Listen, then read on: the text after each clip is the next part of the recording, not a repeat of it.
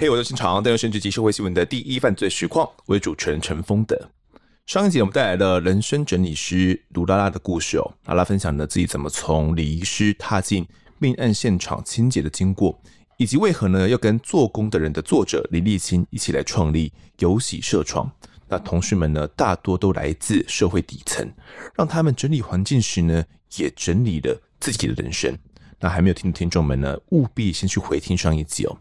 那这一集的案发现场呢，我们将带来更多人生整理的故事。那同样邀请到人生整理师卢拉拉，拉拉你好，主持人好，各位观众、听众朋友们，大家好，我是卢拉拉。在拉拉处理那么多的案件当中哦，绝大多数的亡者死亡的时候，我在想，家人应该是没有与他同住的。如果是有住在一起的话，通常会及早的发觉哦，也不会说隔了那么多天之后才发觉，然后需要你们去进行一些遗体的现场清扫。哦，这是我的猜想啦。哦，不过凡事都有例外，有没有同样住在一起也发生一些憾事的呢？其实很多的委托，他们都是住在家里面，同住的家人会发生类似的案例。那以居住的形态来说好了，如果是以偷天的话，乡下有些地方有偷天错，住的楼层不一样，但他没有发现到，那我觉得这个是无可厚非。嗯。那我们经常会遇到一些比较特殊的案例，是明明同住在同一户，各自居住在房间里面，结果。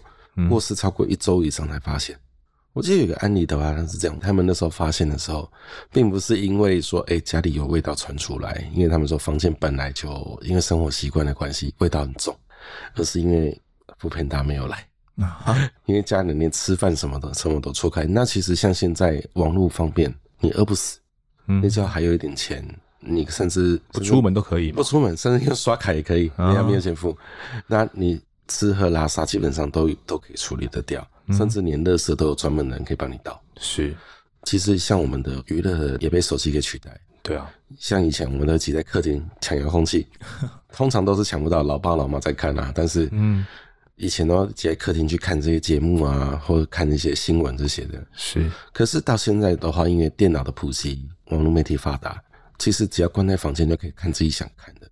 是，甚至每个人看的节目不一样。所以会导致说，人与人之间其实第一个话题少了，第二个你的联系也变少，甚至连家人之间的关心也变少了。嗯，那甚至是说，因为现在很多人工作繁忙，还有他们作息很不固定，加上网络，你叫外送，叫这些服务方便，就会有刚刚我所说的个案，而且他不是第一个，应该也不会是最后一个个案。嗯，那甚至更有甚者，他现在很多人居住在家里面，但是各过各的生活，很多时候我们去想，你会觉得。为什么你住在家里那么久，你没发现过世那么久没发现？嗯，尸水都流出来了。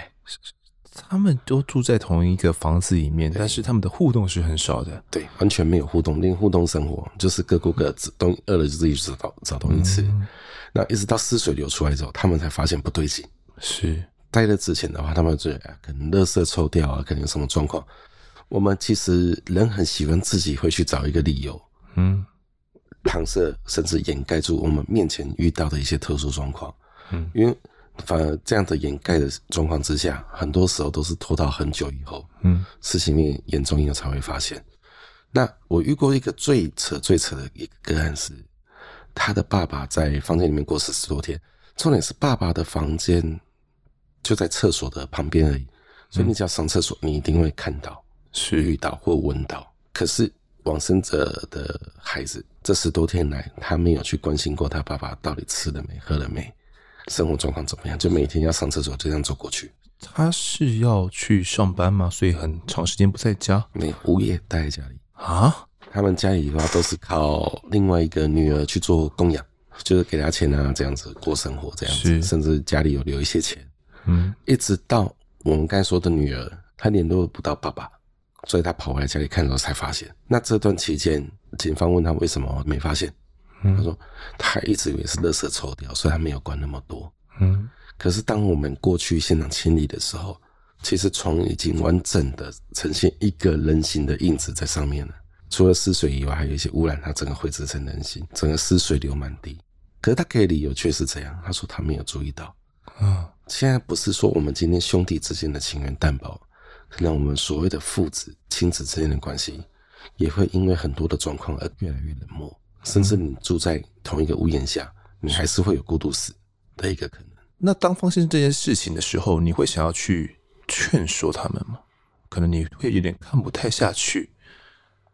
你说劝说，其实，嗯，我们有什么立场？我讲实在话，我有什么立场？嗯，很多的时候是已经双方是已经到一个冷漠的一个极限点，是，而是他们到一个不得不面对的情况之下，才想要去解决这样的问题。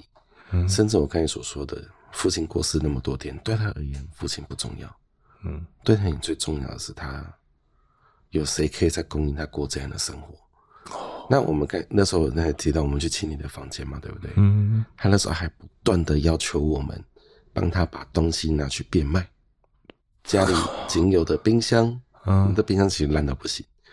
他说让我们帮他可不可以很多的那个什么酒瓶，嗯，一些物资，然后可以帮我变卖，把钱换回来。嗯哼，对，他说他这样子，重点他会直接讲，要不然他这样没有钱买酒。好，啃老到一个极致，对。然后甚至连他的妹妹来家里之后，他不断的去做叫嚣跟谩骂。中午的时候，妹妹拿便当回来给他，嗯，就听我们那时候在楼下准备要吃饭嘛，是，就听到楼上就喊声音说：“你带吃的回来干嘛？”叫他直接去买酒。嗯、就像妹妹的走出去，重点是妹妹还乖乖带着酒回来给他喝。这个家庭它的功能的失衡，嗯，不是你去劝说而什么决定就有用的，对。可是当然有的时候。就连我们会看不下去，到现场开始在互骂的程度。嗯，讲白一点就是单方面，我们会去骂。像我们有遇过很多的个案，他可能几十年没有跟家里去做见面，离家各有各的原因，这个我们也没办法去探究。他们家里会说不干我的事，我不会来，我不会出现，你自己去处理。你说可能家跟房东这样讲哦，跟家房东这样讲，对，我不会来，我不会出现，自己去处理。嗯对，然后趁他不得不才会出现的时候，他会他会直接讲里面有多少钱给我拿出来。甚至我们有遇过来的，拿了值钱的东西就跑了。是 对，对他重要的来讲，就只有这些钱财而已。嗯，那里面的所有的遗物，他也没有想要多管什么。对，我觉得可能是因为也是离开太久，对他遗物对他来讲不是可能那么重要。嗯，可能有原因在。我曾经有遇过一个个案，就是我们那时候一起上楼。然后因为很臭，我想先做除臭嘛。除臭完之后，房东跟着进来，然后后来他们家人跟着进来以后，进去房间拿了 Switch，那个时候 Switch 是很贵的东西，然后拿了钱包跑了，就不出现了，都说不干他的事。是，然后曾经也遇过有，他说那个是你房东的问题，不是他的问题，他跟你租房子，我们家人没有处理的必要，甚至还有说过跟你租那么久，你赚够了，让你来处理。对啊，有时候觉得现到底现在的法律。有关租赁法律到底是保护房客、保护房东，我自己都看不懂。嗯。感觉在法律层面上来讲，呃，家属真的没有义务吗？他们没有义务要去处理这一块，还是真的就是房东要一肩扛起？其实，像国外因为这样的状况有相关的产险，发生事情的时候，它会有一个清洁费的转换去做一个后续处理。那像台湾的租赁市场，它其实大部分都对保人，看谁要再去做担保，由他来做处理，但是。讲白一点啊，这个就是无止境的诉讼，但问题还是要先解决。啊，但是解决完后会有更多的问题产生，那其实没有什么保护的作用。那甚至是说，台湾有所谓的凶宅险，就是所谓的合家平安险。我曾经因为这个问题，我有没有去问过金管会，问过保险局，问过很多单位。那因为它里面有一个死亡十天以上，嗯，他会去做一个给付的动作，有证明他，我我就赔钱给你嘛。是啊，我就会。台湾死亡证明没有这样写，我做殡葬业那么多年，没有看过死亡证明上面有写死亡几天啊？嗯、他说那这样子就不会赔啊。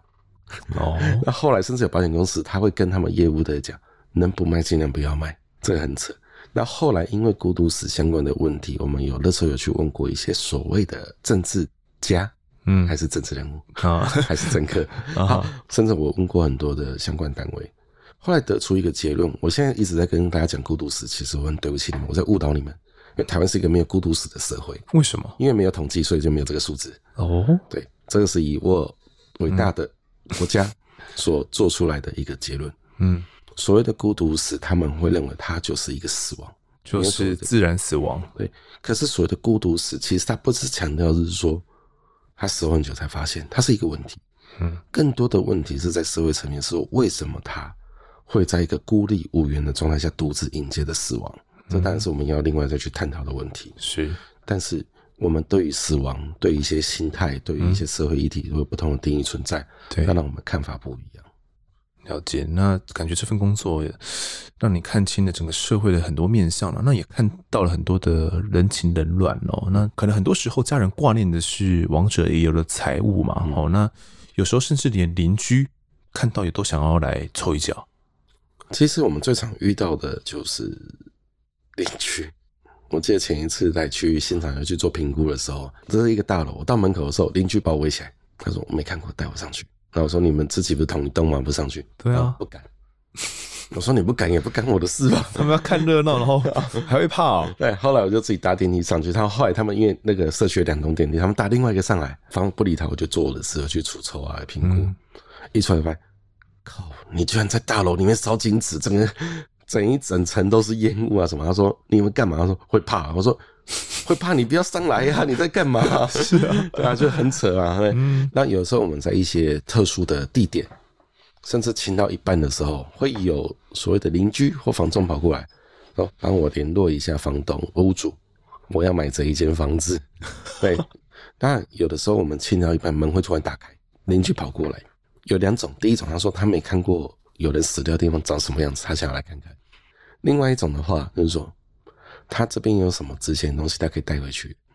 呃，那些东西也不是他的啊。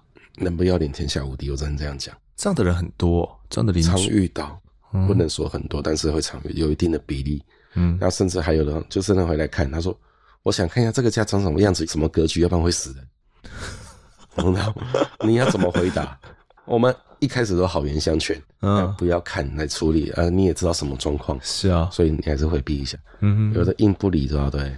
嗯，那就是看谁声音比较大，好，对，就比凶的去这样，甚至会遇到很多的所谓的好邻居，那个好先加个引号，嗯哼，好邻居就是我们平常都很关心他什么的，他这边过了那么久，这个没有人愿意啊，怎么着？嗯，第一个没有关心，是。第二个，我们一定会有一些废弃物要处理，对不对？嗯哼，他会自动帮我们制造废弃物，他说他生前跟我是好邻居，丢这些东西他不会在意的。他就丢进来了，丢进来，那你要赶走。那甚至还有好几条街外的，因为我们会放废弃物放一阵子嘛，对。嗯。从他们家开始运了不要的沙发啊什么的，他说我不想打清洁队的电话，你就顺便帮我处理掉。我说你住哪，我帮你搬回去。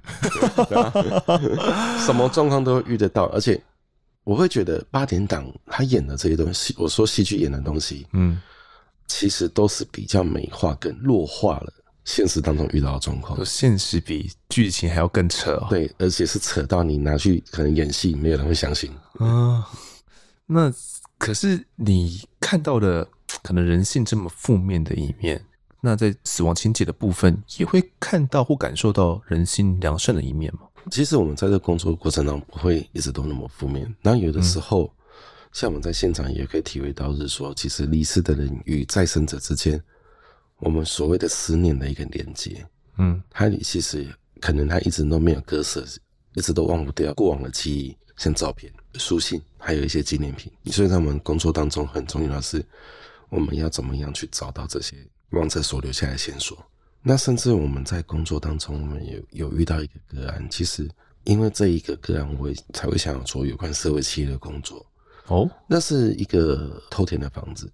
往生者他是在一个雅房过世，他到了一层楼去的时候，你就会发现，其实那个这样已经跟荒废了一样，就是每个房间什么的都积了灰尘，只有他住的地方哎、欸、有整理过，那其他地方的话其实都很久没使用。嗯，然后我们就是在出售过，我们就跟屋主聊天，嗯，我在讲哎怎么其他地方没有整理啊？这边也是可以出租，因为在金华地区是。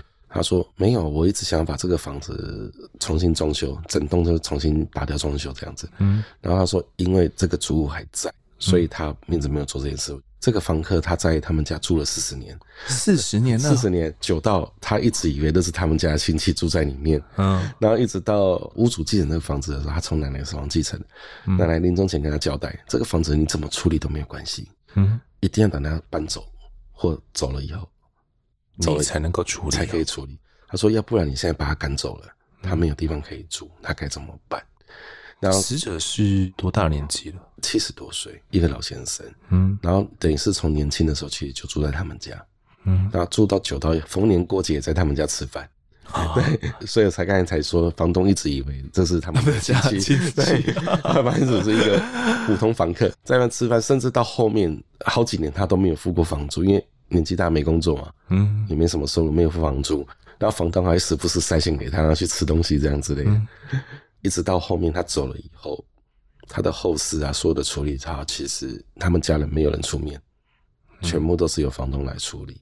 感觉也是变朋友了，亲友的概念了。嗯，是。那透过这个案子，你也感觉到其实人性是有光辉的一面的。即便他们没有血缘关系，但是他们愿意把一间房子就当空下来，嗯，就为了给这个租客有地方可以住而已。对。那我会觉得，连他们都愿意做这种事，而且我只是觉得房子是一个在金华地区，它是一个超珍贵的资产。嗯，连他们都愿意做，那我会觉得，那我们可以做什么？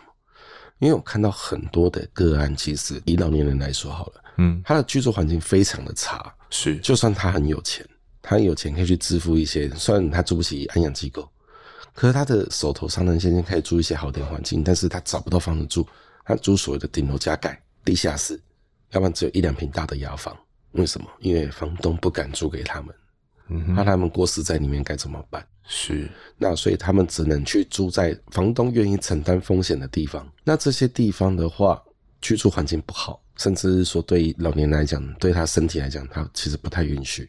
嗯，可是他们没有一个好的可以待的地方，所以那时候就很佩服这个房东，他可以把他资产只为了一个承诺，嗯，然后就这样荒废在那边，让他一直到房客走了以后，他才去做后续的利用。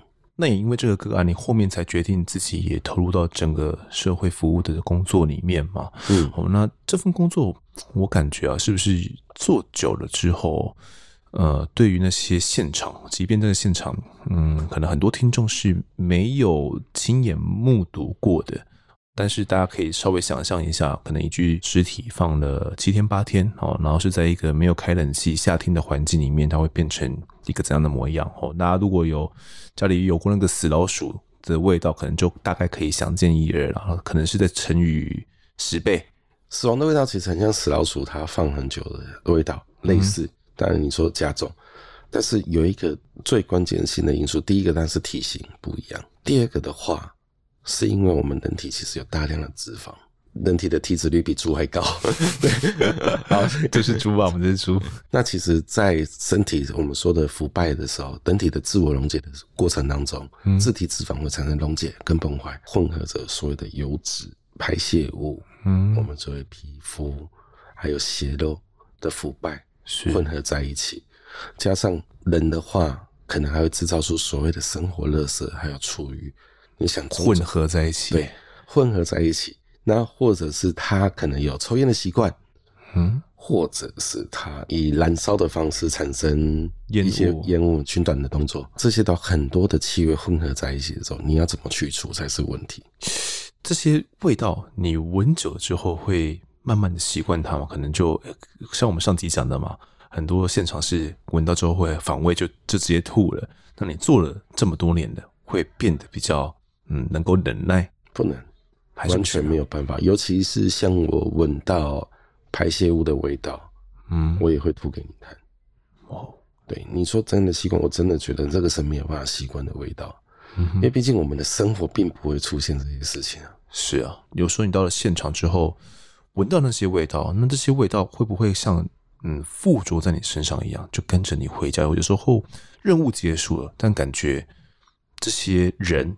还伴随着你，这很正常。因为以科学的角度来说，气味它所谓的气味分子，它附着到我们所谓鼻腔鼻黏膜之后，它大概要三到五天以上，它可能才会退掉。不像你们有经验，嗯，你可能在一个很臭的地方待过之后，你不管到哪里闻都觉得它是臭的。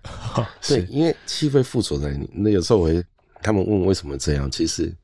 我都会是说，其实不光是气味分子，它附着在你身上，嗯，这个同时，其实连现场我所有的往生者，也是你必须要去承担的，因为它已经附着在你的黏膜里面，是。它化为分子的结构，它附着在你的所有黏膜，所以我们在工作的过程当中，就是要怎么样把这些事情给处理掉，嗯，所谓的干净，所谓的趣味，所谓的整理，其实就是把它留在世上最后的痕迹。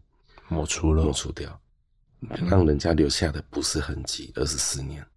嗯，那这一份思念，有时候你在跟可能委托人在互动的时候，你会感觉到他们的这个思念是一直留存在他们心中的吗？透过你们的整理，其实我老实说，嗯，会让他们会保存对亡者好的思念与记忆的个案量非常的少，大部分都是以前相对于有争执、正义，甚至是说。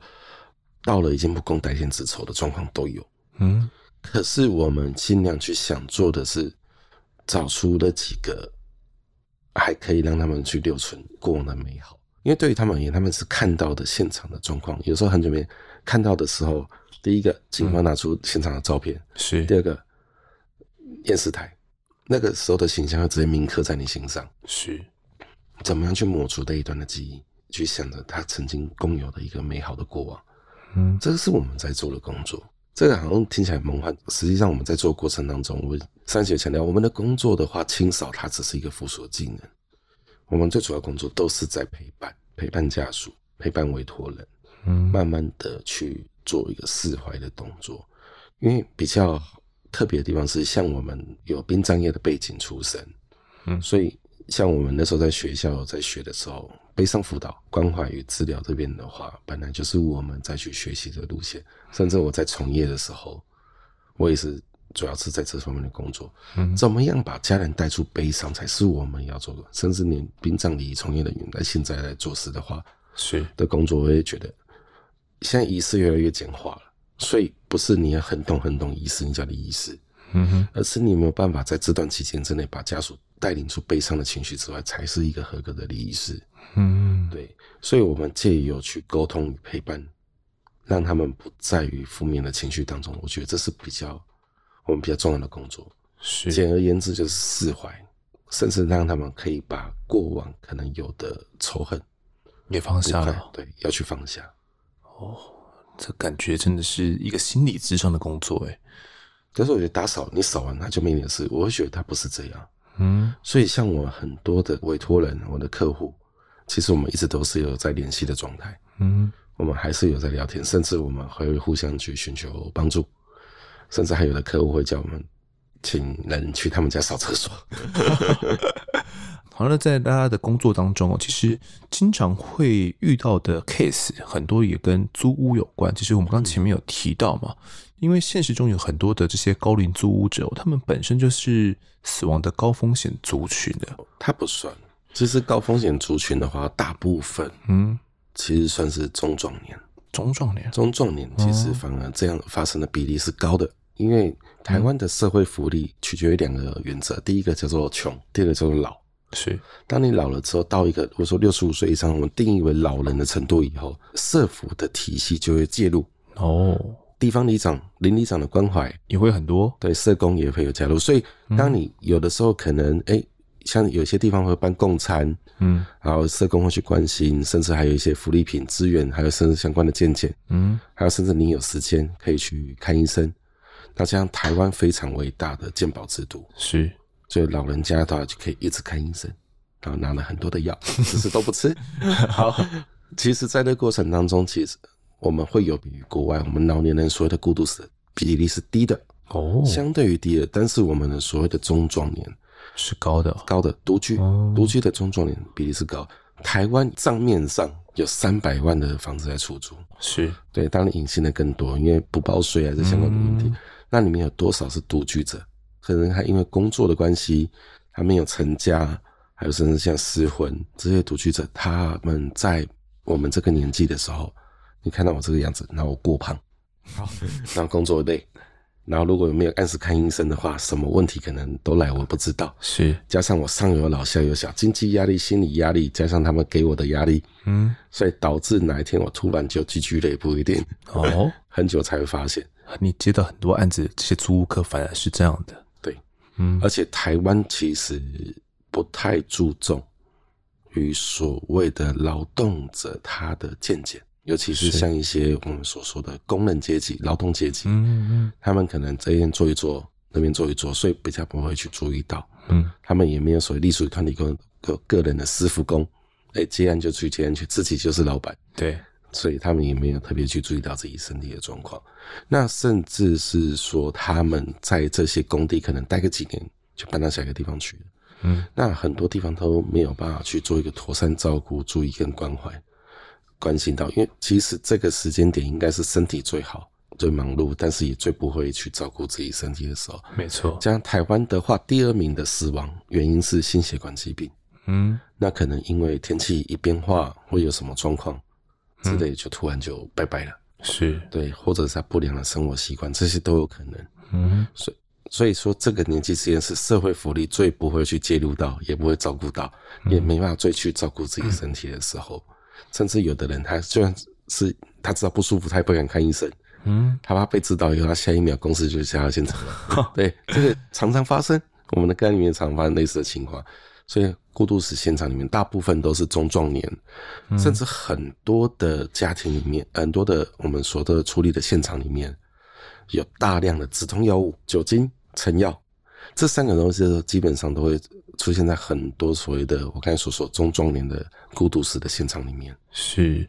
所以相对而言，可能高龄的孤独死的人是比较少的。可是高龄者他们如果要去找房子的话，是不是相对来讲也不太容易？对，很困难，因为房东大部分都会认为说，高龄者第一个房租负担有问题，第二个他们怕他们真的死在里面。嗯，所以像有一些地方，他们是专门租给老人家的，有一些地下室，他把隔或者一些不太 OK 的空间，他隔成一间一间的，是租给老人家。他们老人家怎么别人没出来？哎、欸，没出来有味道什么的啊？反正他们就有人专门出来，哎、欸，去敲门。嗯，发现他走了，反正就报警，有专门人去做笔录。房东不出面，是因为房东他很怕麻烦，他反正有人去处理这。其实像我们在现场里面，嗯，他他们就是房东，他有预备好有这样的风险承担去做处理这些问题。嗯哼，他可以面对这些问题，所以他愿意为什么愿意承担跟风险面对这个问题，是因为。这个房子本身它已经没有所谓的租屋的优势在，嗯，就只能租给高龄高龄者高龄者老人，甚至会发现四楼五楼，他们因为老人家可能住在四楼五楼或六楼，我说的都是公寓，他要自己爬。到楼层爬楼梯。啊。我曾经遇过一个案例，他不是我去清理的，而是我们在清理的隔壁看到一个老人家，他骑着那种助行车回来之后，他骑电动助行车回来之后，他只能。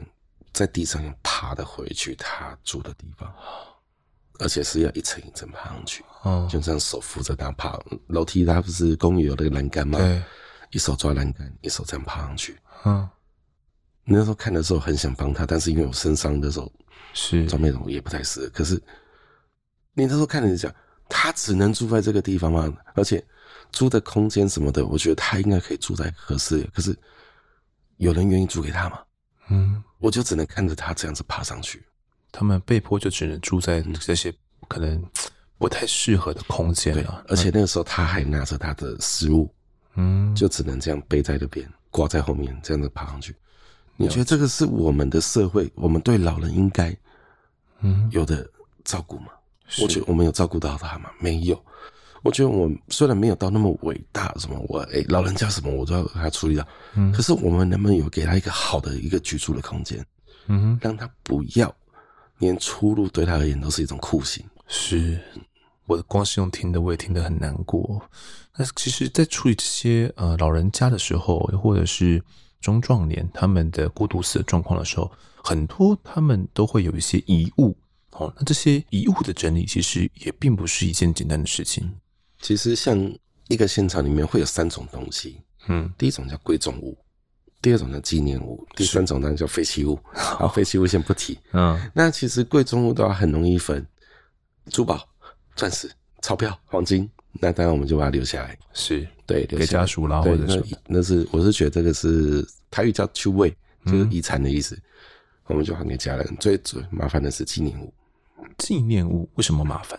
因为很多的现场，其实家人他不愿意跟我们进去。那你在该留与不该留之间，其实很很吃自己的判断力与经验。重点是为什么我一直提到我们的工作叫做陪伴？嗯，我们在与沟通跟聊天过程中，慢慢的去了解说，到底哪些东西应该留下来。甚至我们在现场一开始不是先打扫，不是先整理，嗯、而是先观察，嗯，去观察出他有哪些喜好、哪些特征的行为，嗯，还有。会把一些可能有价值要留下来的价值、有价值的一些东西，它会藏在哪里？哦，这是我们要去判断的。你说王者对，可是人已经送走了，对，可是只有留着这个现场，你们要靠着这个现场去做一些判断。对，这个就很吃自己观察能力。嗯，从他的生活的摆设用品跟他整体的动线，其实都可以摸索出一条轨迹出来。嗯，再拼凑出他所谓生前的样子。是，所以就可以蛮了解他有些东西藏在哪边。嗯，顺带一提，我们以前会玩一个游戏，我给你。几分钟时间，嗯，你找出钱藏在哪里？对啊，我就说这里一定有钱，嗯，你自己去想办法找出来。是，那有时候在某个地方啊，什么会掏出来，掏 我就掏出一把钱这样子，嗯，就是在这过程中训练他的观察能力，是去观察出到底有哪些地方是值得要去注意的。嗯，那纪念物到底是为什么会很难处理？应该说是很难发现。哦，你所谓像我们在过程当中，不是东西，哎、欸，我就直接丢了就好。嗯，每个东西都要打开来确认。翻阅，到底这是不是应该要留下来的东西？你有时候家属没有陪伴在身边，你就只能自己判断，就只能自己判断。但是我们也很怕误丢哦。虽然家人不知道，但是我觉得也不能这样做。是啊，怎么样去留下来，应该属于他，而不是你到时候拿一整筐，这个家里他八成的垃圾都拿出来，嗯，你帮我再筛选一下，嗯，那也不对。所以这个过程当中，你要去怎么去借由他的生活的轨迹，嗯、去判断出哪些东西应该要留下来。是。那这个感觉算是遗物整理哦，这个东西很吃经验，也很吃自己的判断能力。有没有一些遗物是让你特别印象深刻的？有一个委托案，它其实房子不难处理，嗯、可是我那时候在箱里面发现它堆了一箱一箱的东西，是一箱一箱的整理箱。然后其实一开始不会特别去看，然后一直到我们确认要清理的时候，家人跟我们到现场去，他说他想进去看一下。家人生前过的什么样的环境？那我就先去做简单除臭，以后我就把我的装备借给他，他就进去。那一箱箱，他打开以后才发现，里面全部都是相簿，委托人从小到大的相簿都在里面，一直都到他们最后可能父母离异，委托人他跟着妈妈到了国外去的那一刻，他就停止了。可是整个家里其实已经简陋的异常，就没有什么特别的东西。只有那些相簿一直不断的堆积在那边，嗯，我觉得这些东西的话，它就是真正最有纪念跟意义的东西，来继续流传下去。那像我们在有时候在工作里面，常常会去想要去判断说，哪些东西才是委托人他真正需要一直保持跟存有的，这个就很需要我们去做一个最适当跟仔细的观察。嗯，因为刚才是有家人在旁边，是啊。那要是没有家人的时候呢？嗯，所以像这些东西是不断的要去训练自己，让自己有更好的观察力跟敏锐度，了解，才把东西找出来。那当你们把遗物交还到家属的手中的时候，他们会有这样的反应？把遗物交到家属这边走，大部分会有一个反应是，他们会自己会把这些这个物品的故事，他就说出来，为什么他想要这些东西。这个时候，我们就是一个陪伴跟聆听者的角色，是听到他说这些物品对他来讲的真正的意义何在？嗯、我觉得这已经超越了说他在里面找到了多少的金钱与物质，这些的东西对他而言，这才是这一次的委托他最重要的意义，找回过去的记忆。嗯、那会不会有一些委托者，他们是把很多遗物、很多的这些纪念物全部都要？留在自己身边，他舍不得丢掉，因为他可能觉得这是是他爸爸妈妈或者是他自己儿子的宝贵回忆，他每一个东西都想留着。这个倒还好，哦、我们甚至有遇过年沾染到湿水、污染物的东西，他也要留着。是对他而言，他觉得说这些东西他很有意义、很有价值，沾到了他也觉得没有关系，因为他丢掉的东西就没有了。嗯，其实这个时候就很麻烦，你要是 就。不能留啊，留的味道还在，对啊，污染还在，甚至说我们说的细菌什么都还在。嗯，你要去怎么样，然后劝说去割舍，是，甚至我们很多的个案，他是连垃圾都要留啊。对，你会觉得很奇怪，可是哦，这个这些东西他们会认为说，包包物件，甚至是连塑胶袋，嗯，他认为以后他用得到，我们干嘛处理？嗯，他认为说，我们的处理这些过程当中，应该是我们走过来。东西就消失，哎、欸，污染不见，嗯嗯嗯，其他都要好好，他可以继续用。对，我跟他讲，我们不是魔法师，办不到，办得到，我做这行干嘛？嗯，那很多的人他会认为说，这要留那要留，留到最后就是什么都不让你动。这个状况其实经常会发生。嗯，那怎么样去劝说他，这是最麻烦的。尤其是我们不说遗物整理好了，我们说囤积症。嗯，囤积症你丢他一样东西，他等于要了他的命一样。哇，那你要怎么去劝他去用？上次、嗯、我记得之前有一个囤积症的案例，嗯，包包都发霉了。就是长霉斑了，破旧不堪，然后也放久都碎掉。是，他说留着还会用得到啊。家里包包多到可以摆满整个房间的，就是这种背包、书包什么都有，还是留着，还是留。可是就是不断的要去劝他，你要怎么样，嗯，去割舍掉这些东西。可是这些感觉是像心理疾病的，你们有时候这样劝说是有办法达到效果的吗？劝说没有一次就可以的，嗯。你要去怎么样，在这过程当中，让他慢慢的去接受，留下他真正想要的东西。有的时候他并不是因为都要，而是因为他不知道哪一个是他真正想要。嗯，先找出来，再让他慢慢去做决定。是，不是说我只能丢了？因为今天你丢了这些东西，嗯。遗物的话，他会立刻跟你算账拼了。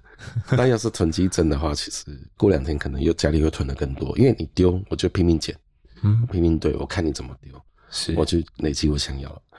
呃，有时候讲的很很残忍，但它就是现实。嗯，所以在这过程当中，你要让他们可以去接受，留下真正有意义的东西，跟真正有价值的东西，这才是最复杂的功课。不是说我今天会学会丢垃圾，学会帮你整理东西，我叫做收纳师，叫整理师。不好意思，你连入门都不是。嗯，是。我们也会折衣服，我们也会收东西。对啊，那你跟外面人有什么差别？重点是要让他知道到底什么是有价值的哦。为什么他们会委托？一定是有需求。嗯，是新的需求还是精神上的需求？嗯，我们是要满足这个需求跟解决他眼前的问题。嗯，而不是只为了专注于解决眼前的问题而忘了他心上的需求。那你们有时候会把委托人可能转介给医疗单位做一些协助吗？可能是心理的一些咨商。不能啊，不能哦。或是请他们去。基本上的话，我们不会去这样做。嗯，但是我们有社工，社工会陪伴他，甚至会给他一些资讯。当然不会说你要去看医生之类。但是慢慢去做引导，然后会有相关的社会资源，会可以推荐他。哎、欸，你可能有这有没有这方面问题啊？可以去找这些单位，这些人会帮你解决。哎、欸，可以提供你资讯，可以给你提供方向。嗯、那如果说是像一些比较复杂一些，可能到疾病相关的话，那我们的话就会去要跟医院社工或相关的去做一个搭配。嗯像我们之前遇到一个案件委托案，他是从去年十月过世，今年四月才发现半尸六个月。哦，他的小孩在陪伴他的妈妈在家里面六个月以后，嗯，才被其他亲戚发现。发现完当然是哎遗体遗弃嘛。是啊。那家人的话，因为明显他是有精神疾病相关的状况，嗯，所以安排送医啊这些状况。那后来有他们家人与医疗社工找到我们。嗯，希望我们去协助他清理家里，是因为他到时候还安排出院，毕竟不可能让一个人这样住院住那么久，而且没有明显特殊的状况，而且吃药可以稳定，对不对？当我们在清理的过程当中，是不是我们一般都会觉得，哎，东西清理就好？对啊，一般哎，我接案成立，反正我就处理。嗯，可是我们那天我们就把社工拎过去，我们社工矮矮小小的，我把他拎过去聊天，我就跟他讲聊天。嗯，聊什么你就聊，好聊聊完之后，慢慢的去跟委托人，就也算是病患本身、患者本身聊出来之后，发现东西不是你丢了就结束了。嗯，它里面的话，它有特别强调，所有的衣服不能动，因为看他可能对他而言，他是妈妈的过往。我就想，嗨呀，放了半年那个衣服，那个味道，那怎么办？我说好，我来处理。后来他讲，垃圾的话。可以处理，嗯、但是剪刀跟指甲刀全部都要留下来哦。你想，其实你在污染现场的话，那个东西应该是丢掉，对啊，对不对？然后觉得也不用留小东西嘛，嗯。可是后面的话，你要去分析，去了解那种啊。当早期就有冰况发生的时候，家人其实妈妈为了怕有危险发生，所以是不是会亲自帮他剪指甲，我帮他裁剪东西。嗯，所以对他而言，剪刀、指甲刀是对于母亲思念跟关爱的记忆的连接，是强烈的连接点哦。对，嗯，你要去怎么去找出来？这个就刚才提到，这个就是我们的工作。好了，啦啦，我们今天就分享了关于这个死亡清洁啊，以及遗物整理，尤其是有很多妹妹搞搞的啦，真的不是大家所想的那么简单的一份工作。那你观察到，从你入行之后，孤独死的状况在台湾而言，到底这个数字你观察到的，尽管没有统计嘛，哦，是有变多，还是逐年的慢慢的有下降？应该是说，当我创业后面到后面，就是比较被人知道，一定有一定的委托量，嗯。一开始的时候以自杀居多，是所谓的隐肺期啊，或者是因为那个呼吸道相关的、嗯自縊相关的一些情形自杀。孤独死它是少量，甚至在一些体现在一些老年人身上。可是近年来会发现自杀比例降低，嗯，可是，在孤独死比例增加除外，我们刚才所说的中壮年的比例越来越高，是这些的话就代表是说其实我。刚才就想过，有一些孤独死的潜在的那个人，嗯、他因为他没有社会资源关系，甚至他本身没有去在意到，一般人也会认为你身强体壮的，应该不用去担心那么多。对啊，可这群人他是暴露在危险之中。嗯，反而是现在因为很多的像戏剧、新闻，还有类似的媒体，嗯、他不断的再去诉说的孤独死相关的问题，甚至说我们所谓的一个人在家中死亡多日才发现。嗯，所以针对于老人家。的关心越来越多，是，那甚至也会说老人家要发什么长辈图啊，有人去关心，嗯、然后甚至还都是社福的机构，还有所谓叩门拜访，还有平常会去按铃啊，是，有一种社福机构专门提供的钟声或铃这样子，嗯嗯，或手表之类的，去来确认每天的身体状况是否 OK，嗯，甚至还有现在所谓的老年人的送餐的服务，是，借由义工或志工，甚至社工，他们在送餐的服务当中确认一下老年人他的身体他的状况。感觉老人的服务整套的规划都做得很完善，但是中壮年是没有被注意到的。的嗯，可是中壮你要去注意他们也有点奇怪，因为他们现在就好好的。所以就是所所谓的福利之外，哦、那福利之外的话，是应该是说要怎么样让人们去重视这这一群人？嗯，他其实是暴露在风险之中，是这些风险要怎么样去把它降低？我们的身体的照顾。嗯，或者是听众们可能要注意自己，可能就在这样的风险之中哦。可能你自己单身租屋啊的状况，但是自己都觉得反正无所谓，我自己也活得好好的，但可能自己就是暴露在孤独死的风险之中。而且重点是吃太好，吃太好，心血管啊，心血管疾病很多正常。然后你到底是否真的跟外界我们所谓的朋友、家人，甚至是左邻右舍，你有保持一个良好的一个。联系联系互动关系，而不是你手机你好吗？我很好，都哪塞这些？这些的话，其实你会发现，你跟你朋友聊天三天没聊，你不你不会想起来你没跟他聊天啊。因为很多的，因为现在沟通沟通的成本越低以后，是对人的关心就越少哦。有时候哪个朋友像我也是啊，可能跟 A 朋友讲了几句话之后，下下一次聊天可能是一个月后了。对啊，可能就是想到或者是有什么话题才会再跟他再再聊到嘛。所以也因为这样子，因为沟通成本低，跟现在的沟通的方式太便捷了，也因为这样子导致大家人与人的距离越来越疏散了。我们现在其实对于人与人面对说话的压力会越来越大。嗯，现在我们可能没有发现，可是其实现在很多的孩子用手机跟你聊天很顺，可是他面对人之间的话，他没有办法去正常跟合合理的沟通。是。对他而言，他是一种恐惧，面对人的是恐惧，这些的压力会让他保持一个退缩的一个状态。他越退缩，他越便捷跟便利的沟通方式，是，他反而他跟人的接触会越来越低。这个是可预见的未来，要怎么样去处理掉这些问题？嗯，让这些我们说可能的风险不要发生。是。那也是透过我们这一集哦，要提醒各位听众了，不管自己是不是在这样的呃风险当中哦，也有可能你的亲友在这样的风险当中，也要提醒他们稍微注意一下自己的身体状况，然后跟彼此之间的亲友之间的联系哦，也是要保持好的。我觉得听完这个那 拉拉讲之后，突然觉得这个长辈图哦，很有它的必要性的呀。我原本都觉得它是一个老人的工具，老老人的贴图诶，后来发现说，其实它是一个确认长辈们是不是都还好好的一个。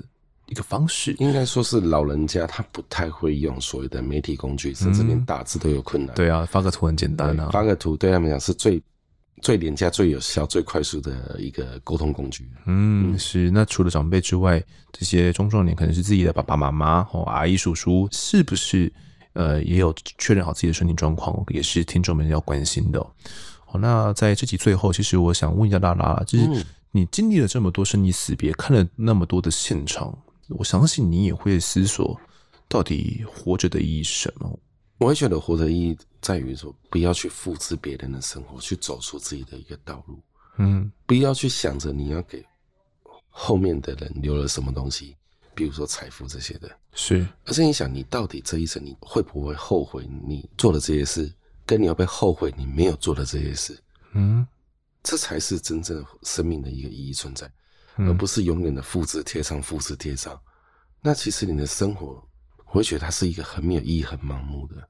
嗯哼，就像以前人家说你一定要考公务员，大家考公务员，那你当公务员啊。嗯，当然不是说公务员不好，而是说你到底真正想做的是什么？是公务员可能只是一个薪资来源，那然后呢？嗯、然后我们一直活在别人的期待之中，那你什么时候活得出自己来？啊重点是你要怎么去活出自己，才不愧于你这一生。是，有些人可能来这一生走了一遭之后，发觉有这些活过的足迹没有错，但是哎，去思索他到底活出了什么，好像看不出个所以然。嗯，我之前有遇过一个委托，就是这样，一个年轻人自杀，我们在清理的过程当中，他爸蹲在外面哭，一边抹着泪自言自语道。我叫你念书，要你干嘛？要你考哪间学校？要你做什么？我都是为你好啊。嗯，啊，你为什么那么不懂事？你都做了，为什么你现在要自杀？你之前的话你都听，那为什么你现在要自杀？嗯，可对他而言，他是不是他表达的方式，他已经符合你的期待了？他想要去追寻他自己想要走的，这样讲很负面，但是我会觉得，他活在那么多人的期待之下，他的压力有多大？嗯哼。他当然会选择用这种方式来表达自己内心中真正被压抑的情绪。是，那他的故事也是想分享给各位听众的。有一部分是他所观察，那我会认为有一部分也是娜拉正在走出自己为什么来人生这一遭的意义哦。我觉得也是他成为人生整理师呢一个很重要的一个原因好。那我们这集呢听完拉拉的分享之后，听众们可能想要知道更多他的一些职业秘辛以及感触哦。这些内容呢，就收录在他所出的这个新书《我是人生整理师》当中。目前已经出版了一阵子了，今年五月的时候出版，五月的时候出版的。OK，那这一次呢，我们案发又要来送书啦。这次出版社呢，总共提供了两本要送给我们的听众们哦。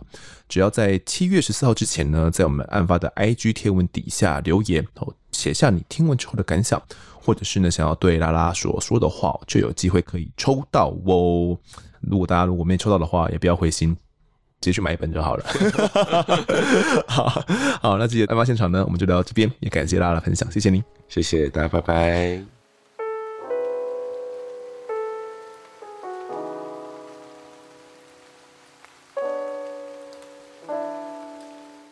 接下来是听众时间，来读一下听众的抖内。这集呢，抖内的是 Gio 他说，我在案发现场棒棒，团队更棒哦，风德超棒，要继续做下去哟，支持你们。感谢这一位听众的抖内哦。那最近我觉得有点奇怪哦，因为我都有定期上案发的 Apple Podcast 上面看嘛，然后看大家最新的留言哦。这阵子很奇怪，大概有将近快四五天吧，就是 Apple Podcast 呢，它的留言不会自动更新，然后就停住了，我觉得非常奇怪。我想说。诶、是大家听完最新的几集没什么感想吗？还是我们频道没什么人听的，大家都不来留言哦，然后就有陷入一阵茫然。那直到昨天呢，这些留言啊才全部跑出来哦，也有点吓到我，数量也蛮多的哦。那像这位听众的抖内啊，或者是大家平常的留言，都对我是很重要，对整个节目来讲也是都是非常重要的哦。就是你们的反馈啊，你们的支持。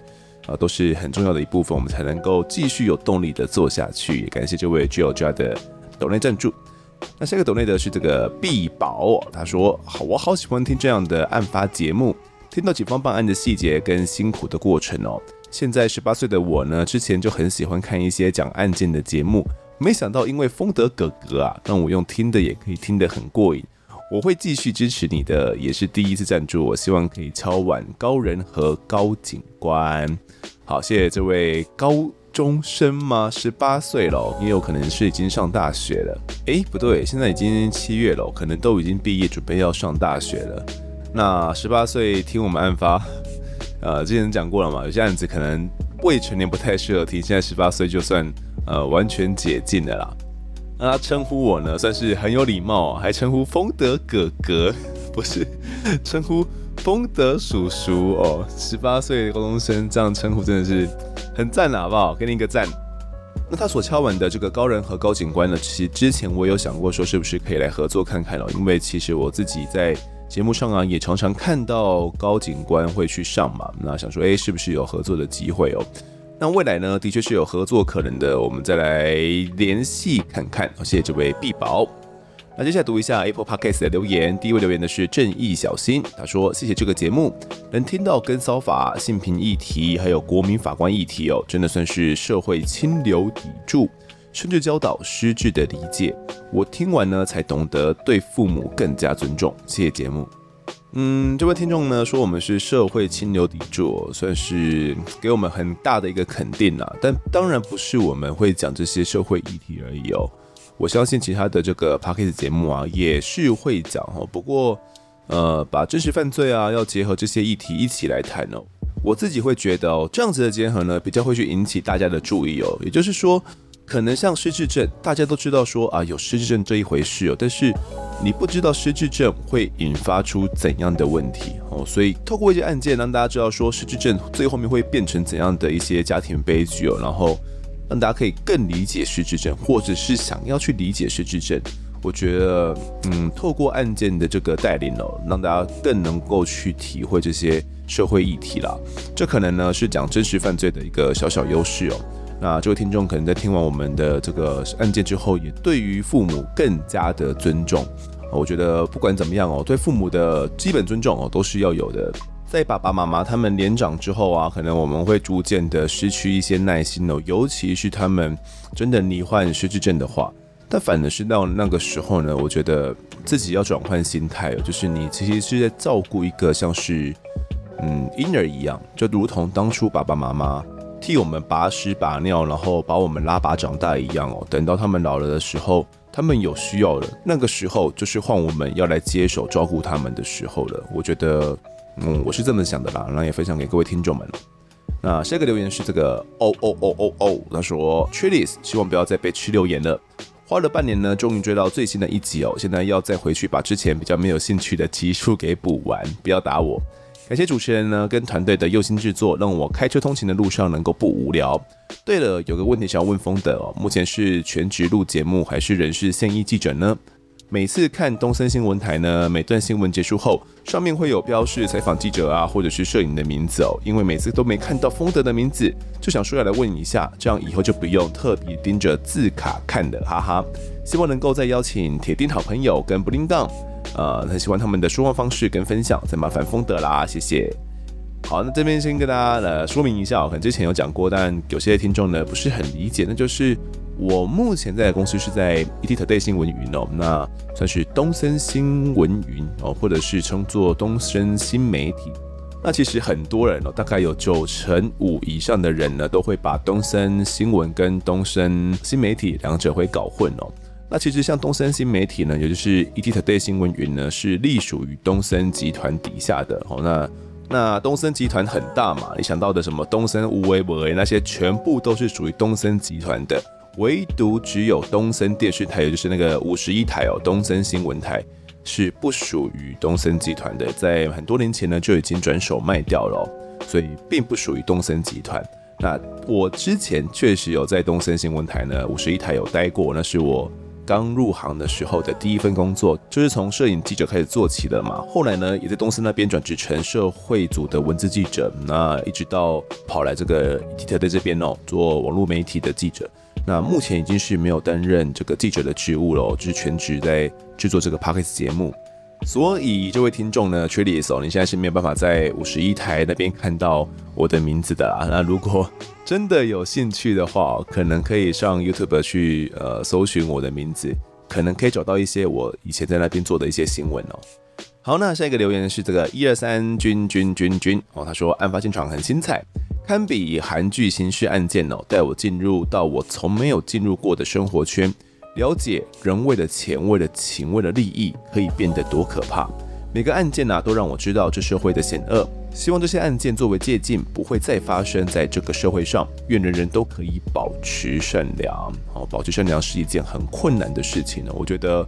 随着我们逐渐长大，那说，我们好像这个内心也变得很难再坚持善良了。相信大家都听过一句话哦，聪明是一种天赋，而善良呢是一种选择。我们可能并不是每个人都可以很聪明哦，但是我们可以选择让自己成为一个善良的人。在很多事情的抉择上，你可以选择让自己变得善良一点，或者是你走向比较不善良的那一边。有时候我会觉得要走向不善良的那一边是比较简单的，因为通常可以获得比较好的一些获利啊，或者是你可以获得很多的方便。但如果你要坚持善良，很多时候你反而是要择善固执的。你要很坚持呢，你可能是要违背一些利益的诱惑，你才可以去坚持住的。那这我觉得是非常困难的。那透过我们讲的这些案子呢，作为借鉴哦，你可以看到善良的反面走向那个极端会是一个什么样子哦。或许我们可以将之作为借鉴参考看看哦。那有时候我当我们需要做出选择的时候，或许我们可以选择走向比较困难的那条路。当越来越多人呢选择走向这条路的时候，我觉得呃，整个台湾社会应该是可以越来越好的吧。好，再下一个留言是这个 Peter 零二二四，他说：“嗨，感觉啊，以后举证出只要是间接方式，那应该永远都不会有死刑了吧？有时候呢，对于司法好像根本没有保护到那些被害人。”好了，这位听众讲的呢，应该是汤景华纵火案哦，也就是这个间接杀人故意哦，最后面。最高法院认定呢，只要是间接杀人故意，就是不能够处以死刑嘛。那只要这样的判例没有被推翻的话，基本上以后只要认定是间接杀人故意，那就判不了死刑。目前看起来是这样子哦。那对于司法来讲呢，他们有没有想要去保护被害人？呃，我是这样子觉得啦。我觉得司法没有想要去保护已经死掉的被害人。对于活着的被害人，我们是有立法要去保护的，并且有很多这个立法精神也都是要去保护这些被害人的，可能是像呃性侵啊、哦家庭暴力啦，或者是各式各样的被害人哦。但是对于已经死掉的被害人，就没有想要去保护他们什么了，就是没有要去多加为他们着想什么的，顶多对于被害者家属可能会多加考量一下，以前也是没有要多管什么的啦。那呃，近几年呢，这方面是有逐渐好转的。那司法不管那些已经死掉的被害人，那要管什么呢？就是对于那些加害人的人权哦，就是可能是那些穷凶极恶之徒，那他们最终要给予他们死刑吗？是不是要给他们一个更生改过的机会呢？那经过评断，他们呃能够拥有这样的机会吗？还是他们其实是？不能够拥有的，可能他们是根本不适合再重回到这个社会上的。我觉得司法可能在着重的会是对于那些重大案件呢，就是被害人已经死掉的是在这一部分。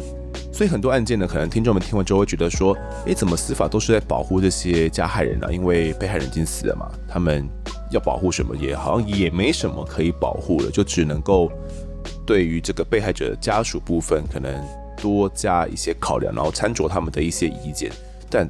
最看重的反而是对于加害者人权的部分哦，可能大家会觉得比较讽刺啦。好，那这节最后一个留言是唐韩主，他说：“丰德赞赞，听那番呢，听到现在哦，总觉得丰德很像 INEJ 的人格特质，希望自己在做的事情是有意义的这一部分。我相信当初王婉玉立委甚至是其他来宾答应丰德的邀访。”除了制作团队的用心外，应该也有部分呢，是因为丰德给人一种诚恳，而且真的关心这些受害者，愿意带着不带偏见，让各方表达自己论述的优点吧。日常听到一些不错的段落，会截录分享在 IG 线动，希望有帮丰德推坑到，让身边的人都能够听到这样好的节目。这位听众说呢，我是什么 INFJ 的人格特质哦。那我刚刚去查了一下，是这种十六型的人格分析。那其中有一个叫做 INFJ 哦，叫属于这种提倡者。那 我看到这篇文章说，提倡者是一种非常罕见的人格特质哦，只占全球人口不到一 percent 哦。那 INFJ 的人具有与生俱来的正义感、道德感以及大爱奉献精神。所以对整个世界的贡献不容忽视哦。那他们还形容说，这个 INFJ 的人格非常内敛，有点不善交际哦，偏好独处，但是为人细腻，心思细密，也懂得察言观色，处处为人着想，能够包容别人的坏情绪，可以做到感同身受，善解人意，所以是一个很好的聆听者。但希望呢，别人也可以用同样的方式来对待自己哦。